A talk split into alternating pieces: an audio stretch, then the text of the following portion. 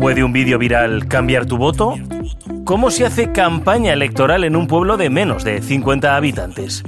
¿Y si nadie se presenta, quién gobierna? ¿Cambiarías tu voto por una marquesina y un paso de cebra? El paso de cebra que le llevamos pidiendo todo el tiempo. Josefina sí. 28M. El Daily. Un podcast original de Cope. Escúchalo en cope.es y en las principales plataformas.